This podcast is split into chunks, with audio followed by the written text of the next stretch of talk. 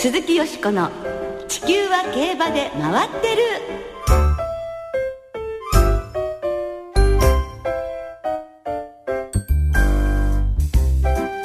皆様こんばんは鈴木よしこです。お元気でいらっしゃいますか？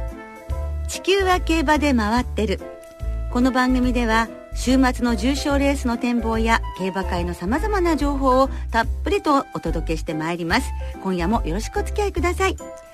今日ご一緒してくださるのは佐藤泉アナウンサーです。よろしくお願いします。佐藤です。よろしくお願いいたします。先週は芝の G1 はい。高松宮記念が行われましてね。いよいよ春の G1 シーズン突入したということなんですけれども、はい、ねいかがでしたか、はい、えー、忘れたい。さすがの、はい、やはり世界のスプリントの王者というところを見せてくれたんですけどね。そして日本時間の明日深夜には中東のドバイで日本馬4頭が日の丸を背負って戦います。はい。深夜なんですがまず最初に登場するのが日付が変わる前 UAE ダービーに出走する KI レオーネ、はい、続いてゴールデンシャヒーンに大勢レジェンドが出走しますそしてシーマクラシックにはあのジェンティルドンナ、はい、トレイルブレイザーの2頭が登場。あのオルフェーブルを任してますからね,、はいね、日本の年度代表馬として、はい、ジェンティルドンナ海外でも相当メディアに注目を集めているようです、えー、そうですね。やはり海外のメディアの方々も、はい、あの凱旋門賞をご覧になってる方が多くて、はい。はい、あのオルフェーブルを任した馬かジャパンカップでっていうことでかなり評価が上がってるわけですよね、はい、まあ4頭とも期待しているんですがやはりジェンティルドンナ頑張ってほしくて、まあ、過去にドバイに遠征した日本の牝馬は延べ9頭いますが2001年のトゥザ・ビクトリーこれワールドカップですよね、はい、それから2010年のブエナビスタシーマクラシックの2着が最高でまだ勝っていないわけですよね。勝てば日本の牝馬として初の快挙ということになるわけなんですけどもジェンティルドンナなら、あの時以上の感動を与えてくれるのかもしれませんね。まあ、トゥーザビクトリーと違ってシーマクラシックはね、はい、日本の馬にも縁のあるレースでそうそうそうですね。偉大なる父になりつつあるステイゴールド、はい、そしてハーツクライこの日本馬2頭が制してます。はい。あそこらなんか逃げ切ってますからね、軽く。本当でしたよね。日本馬向きのレースかなと思いますし。はいさあ、そのドバイシーマクラシック、日本時間日付が変わって31日午前2時20分発走予定です。起きてましょう。ね、そうですね。まあ、サッカー日本代表が同じ中東のヨルダンで厳しい戦いをしていましたが、競馬では嬉しい知らせが届くよう、日本からも大声援を送りましょう。鈴木よしこの地球は競馬で回ってる。この番組は JRA 日本中央競馬会の提供でお送りします。鈴木よしこの「地球は競馬で回ってる」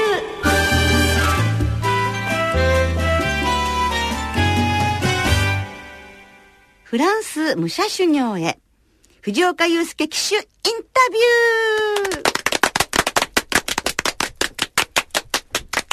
頑張れということで、えフランス武者修行へ藤岡祐介騎手インタビュー先週に引き続き今週も4月から長期にわたってフランスに遠征される藤岡祐介騎手のインタビューをお送りいたします。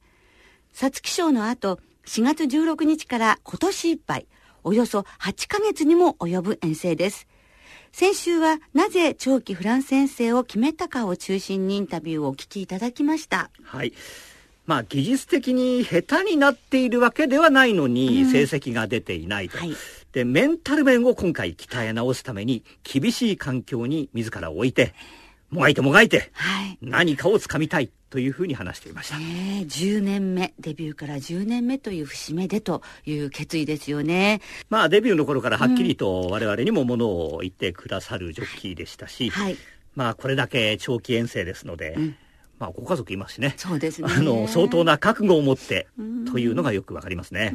今週は具体的な騎乗技術、ご家族のことなどをお話ししてくださっています。それでは、藤岡祐介騎手のインタビューお聞きいただきましょう。フランスから日本にやってくる名手といえば、おなじみスミオン騎手やルメール騎手いますけれども、はい、なんか彼らにご相談されたりっていうことは？あのールメールにはもう去年の、まあ、秋から今年の1月までいたので、はい、もうたくさん相談してフランス語も専門用語を聞いたりして、はあ、ははい、競馬の専門用語、はい、いろいろと、まあ、あの、現地に行ったら、困ったことがあれば何でも協力するっていうふうに言ってくれましたし、まあ僕の一番理想の大好きなジョッキーなので、はい。まあ、ルメールがいるっていうのも一つフランスに決めた理由なんですけど、またあの、若いジョッキー、リスポリとか、クリスチャン・デムロとかっていうのももう本当に海外を渡り歩いて、で、各地で結果出してますしね。そうやって海外で経験積んで、1年ぶりに会うとすごくやっぱりたくましくなってるっていうか、いい顔して日本に戻ってきてるので、そういうのを見るとやっぱ刺激になりますしね。まあ、自分もそういった経験ができればいいなと感じていますけど。そして今回このフランスへ行くことで、はい、あのメンタルな面だけじゃなくて、はい、テクニカルな面で、はい、ちょっと身につけたいなとかそういうものってそのあるんでしょうかね？そうですね、まあ、あの今あの日本のジョッキーの乗るスタイルっていうのが変革期に来てると思うので、うん、日本の競馬スピード競馬にもかかわらずスローペースの競馬がすごく多いと思うので、やはりポジショニングと折り合いっていうのが非常に大事になってくると思いますし、もともと自分のスタイルはいい位置を取って、いかに、あの、馬に落甲させて直線まで来るかというのを、まあ自分の色としてやってたんですけど、最近なかなかそういう自分の色を出せてないなという思いもあるので、まあもう一度しっかりこう、馬とのコンタクトの取り方というか、うん、折り合いの付け方だったり、リズムの合わせ方っていうのをもう一回見つめ直してというのがありますけど。なるほど。はい。ちなみにあの、藤岡さんご結婚もされてまして、はい、お子さんも一昨年の11月でしたか、ねはい、生まれて、まあ、家族持ってらっしゃって、ねはい、奥さんにこの話を最初にした時、反応ってのはどうだったんですか？めちゃくちゃびっくりしましたね。相談事前にされなかったんですか？あの自分の中で気持ちが固まってから、うん、もう行きたいというふうにまあ率直に伝えたので、ええ、あのまあもう本当にどれぐらいっていうんで、まあ、できれば1年ぐらいって言ったら、めちゃくちゃびっくりしてましたけど、そうですね、まああの、話せば、あの、納得してくれて、まあ、あの、できる限りは協力するというふうに言ってもらったので、まあ正直それに関してはね、独身の時の方が良かったんじゃないかなというふうには思いますけど、まあやっぱり、あの、家族の協力あってですし、まあ、それに見合うだけの成果を残して帰ってこなきゃなと思いますけどね。はい。どうしよう、その、お子さんができたということも、こういうその自身をね、はい、高めようっていうこの大きな決断に何か影響があったりそうですね。まああの頑張らなきゃなっていう思いはありますけど、まあ、正直子供ができる前とできる、できた後なら、できる前に行った方が自分としては、まあ、気も楽だったとは思いますし、ただまあ、その、置いていくっていうことに関して、あの、逆に向こう行けば追い込まれるかなっていう、その、中途半端に弱音も吐けないでしょうし、まあそういった面では、まああの、頑張るしかないというところですかね。もう完全にお一人で今回はあの、まずはそのつもりですね。はい。そうですか。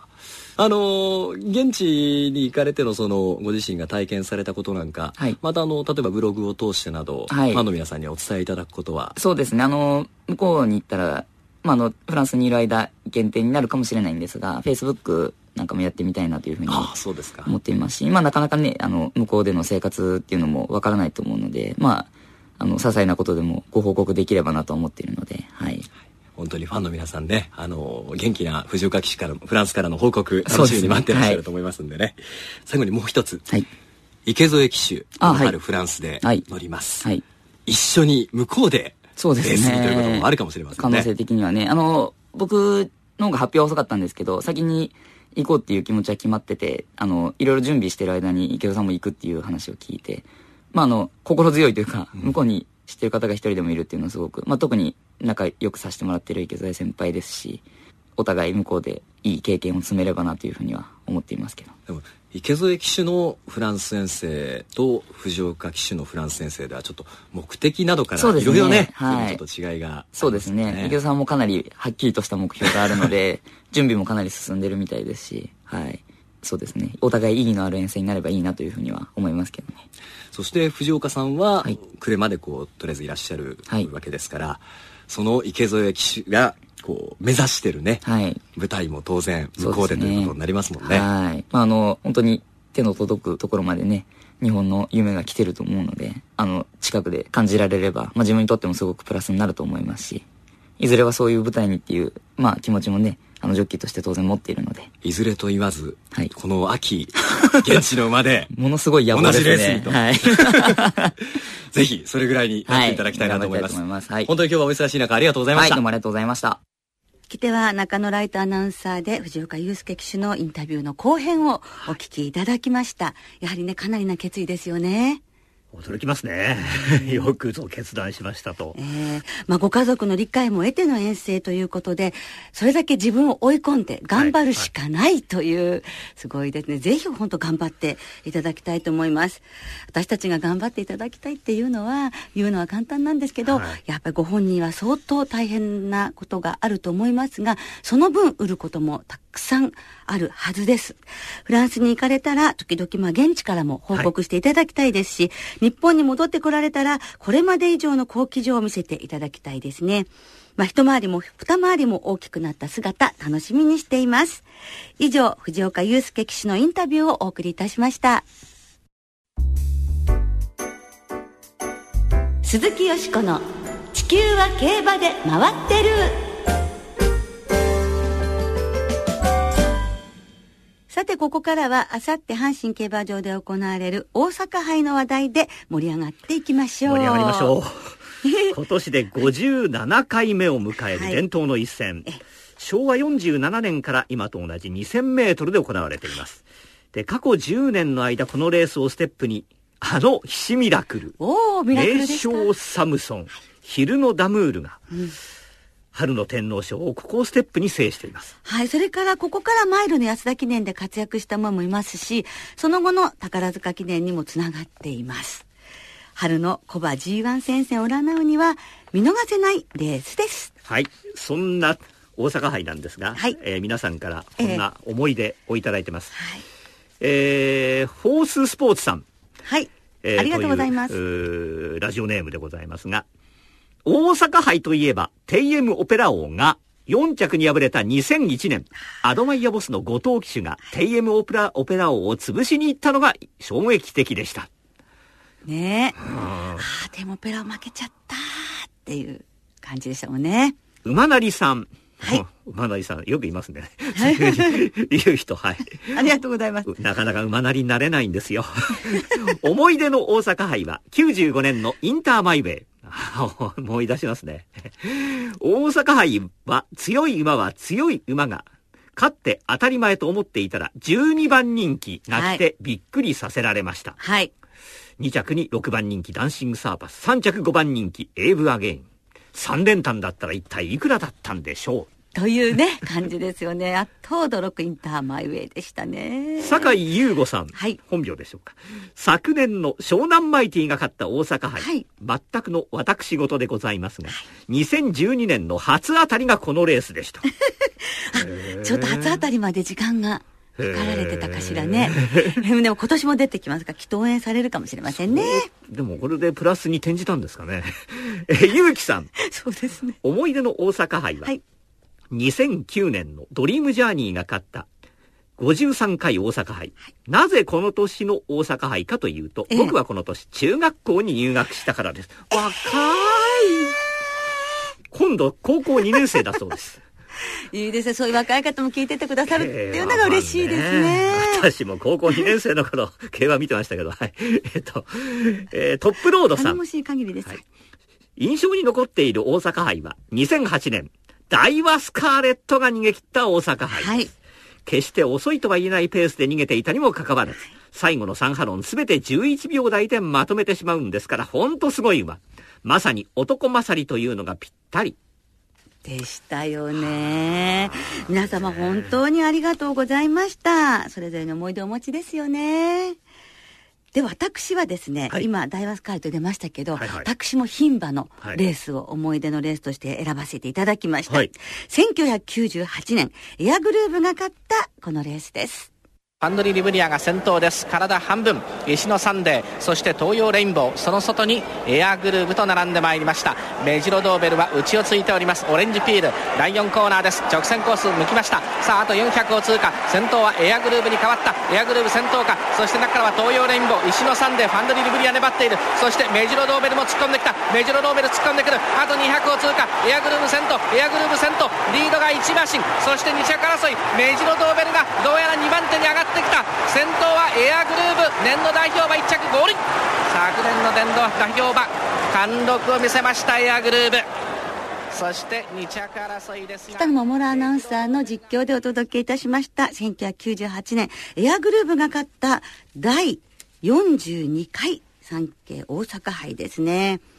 4歳の時にエアグルーヴは17年ぶりに天皇賞、はい、勝ちまして、そしてジャパンカップは首差の2着、有馬記念は頭首差の3着ということで、年度代表馬に輝いて、5歳になった初戦としてここに出てきました。はい、もちろん年度代表馬として負けられないレースということではあったんですが、同期の皐月賞馬石野サンデーですとか、はい、エリザベス女王杯を勝ったエリモシック、さらに一つ年下の二冠馬メジロドーベルなどがいましたが、1.2倍の一番人気に押されまして、はい、実況にあったように、ファンドリー・リブリアと東洋レインボーと、そしてヤグルーブの3頭の追い比べから余裕を持って抜け出して、内から追い上げてきたメジロドーベルを4分の3馬身抑え込んでゴール。うん、だけど、その4分の3っていう差はどこまで行っても縮まらないっていうような、女王様の貫禄を見せつける ゴールだったんですよね。はい、で、これ、あの、大変そのヤグルーブ強かったんですけれども、2世代のオークス馬が大阪杯に顔を揃えたという大変珍しい。はい、しかもそれを牝馬が1、2着になったということで、はいはい、まあ牝馬ファンの私としては非常にね、開催を叫ぶようなレースだったんですけれども、うんうんなんと、あの、牝馬の優勝というのは、史上6頭いるんですけれども、エアグルーブは5頭目で、30年ぶりだったんです。第12回山ピット以来。で、山ピットは、あの、オークスを飼っていた馬だったんですけども、はいはい、それでまあ、30年ぶりにエアグルームが勝ちまして、その後6頭目というのが先ほど、あの、メールでもいただきました大和スカーレットで10年後ですよ。はい、2008年。ですね。この時も一番人気に応えてるんですね。ですから、この大阪杯は男馬も揃っていますから、はい、牝馬で勝つっていうのは、やはりエアグループとか、大和スカーレットクラス。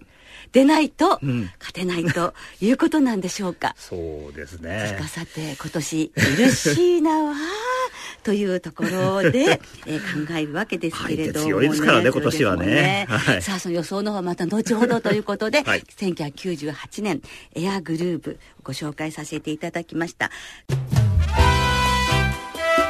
鈴木よしこの「地球は競馬で回ってる」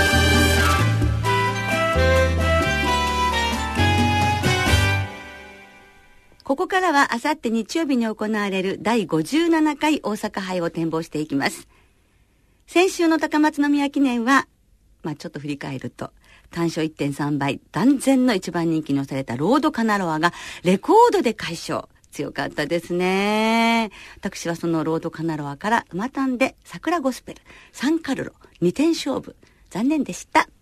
桜ゴスペル ね、そうでしたね。泉さんも桜ゴスペルだということでございます。あ、思い出してきちゃった。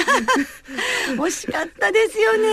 はい、そのロードカナダは管理している安田隆之調教師、はい、今年 G12 勝目、うん、JRA では G12 つしかまだ行われてませんので、G1 現在全勝してるってことになりますね。さらにですもんね、はい、さらに G2、G3 もそれぞれ勝してらして。ね、合計4勝 G、えー、G、G レースだけで。絶好調ですね。1月のこの番組の年男インタビューでも安田調教師は今年はビシッと行きますよとお話しされていましたが、お言葉通りのご活躍でございますよ。はい、あれ、あれほどなんか紳士的な方がビシッと、はいビシッと やってくれてます。はい、はい。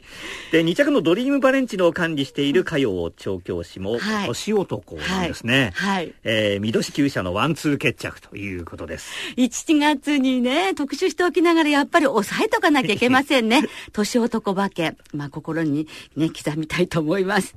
で、ロードカナラーの今後については、近日中に放牧へ出すこと以外は未定ということですが、今後の活躍がますます楽しみになってまいりましたね。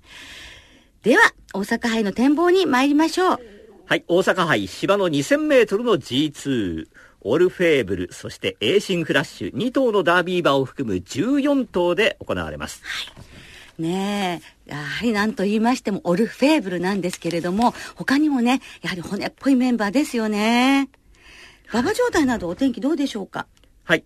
えー、正午の阪神の天候は曇り、はい、芝が涼、ダートも涼ということなんですが、えー、まあ中山もなんかそうらしいんですけど、日曜日曇り一時雨ということで、一時というのが癖者でございますね。なんとか持ってほしいところではね。馬場状態に影響がただ、あってもオルフェーブル関係ないような気がしますけどね。ねはい、やはりオルフェーブルが中心というのは仕方がないですよね。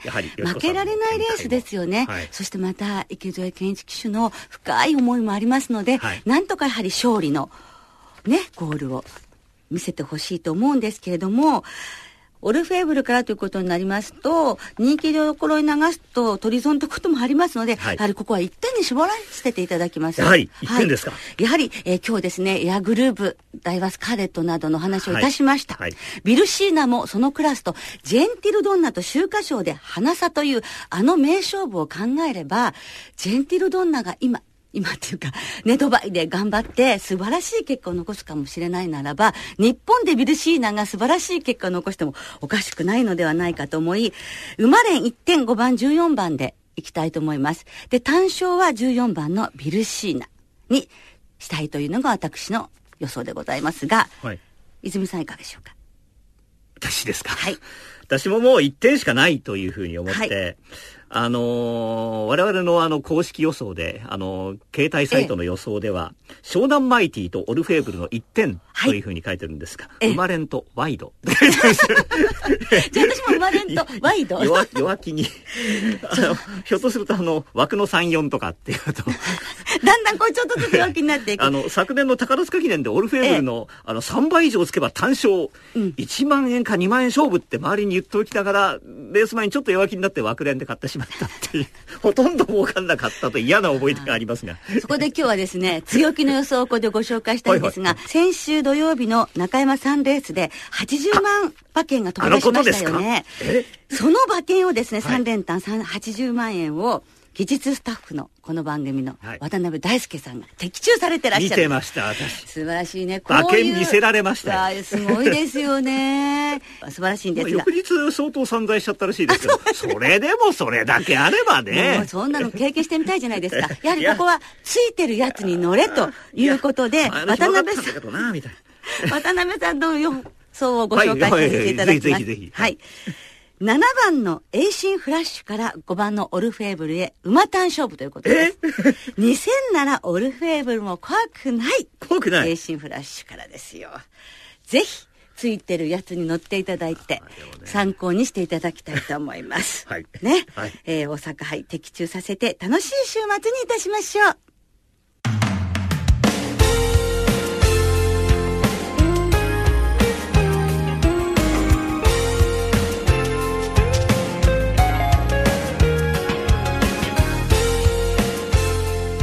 そろそろお別れの時間となりました。今週末は中山と阪神2つの競馬場での開催ですので W5 の締め切りがちょっと早くなってますのでご注意ください。日曜日産経大阪杯のほかに中山で波乱の多い難解なレース。まあ、ハンデ戦先週は重い馬同士で決まるという予想外の展開でしたが、ね、今週もハンデ戦の G3 難解なマイル戦。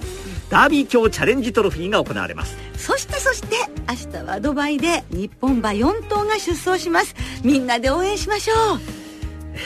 夜遅くまで体力を蓄えておきましょう。そうですね。ですから競馬が終わったらちょっと寝ていただいて、はい、また深夜に備えていただくのがいいのではないかなと思いますでは週末の競馬存分にお楽しみください。お相手は鈴木よしこと。佐藤泉でした。また来週元気にお耳にかかりましょう。鈴木よしこの「地球は競馬で回ってる」この番組は JRA 日本中央競馬会の提供でお送りいたしました。